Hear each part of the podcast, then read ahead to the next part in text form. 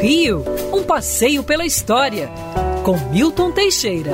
Amigo ouvinte, no dia 15 de julho, no dia 15 de julho de 1936, ocorria uma grande novidade no Rio de Janeiro.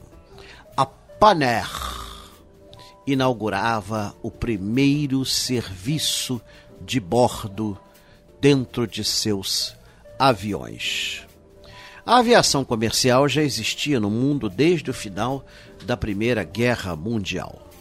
Os voos eram curtos, os voos oceânicos começaram com serviço de bordo, mas o Brasil não tinha isso. A Panam estabelece uma filial no Brasil e seus aviões passam a chegar aqui a partir de 1934.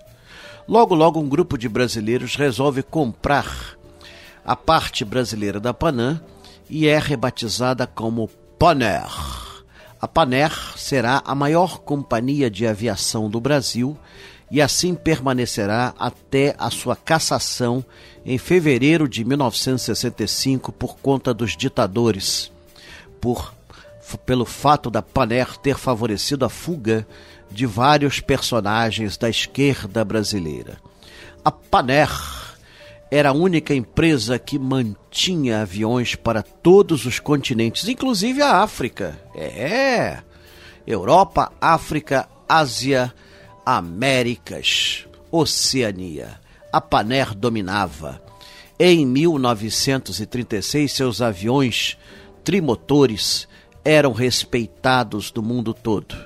E a partir desse dia, 15 de julho, passamos a ter um serviço de bordo.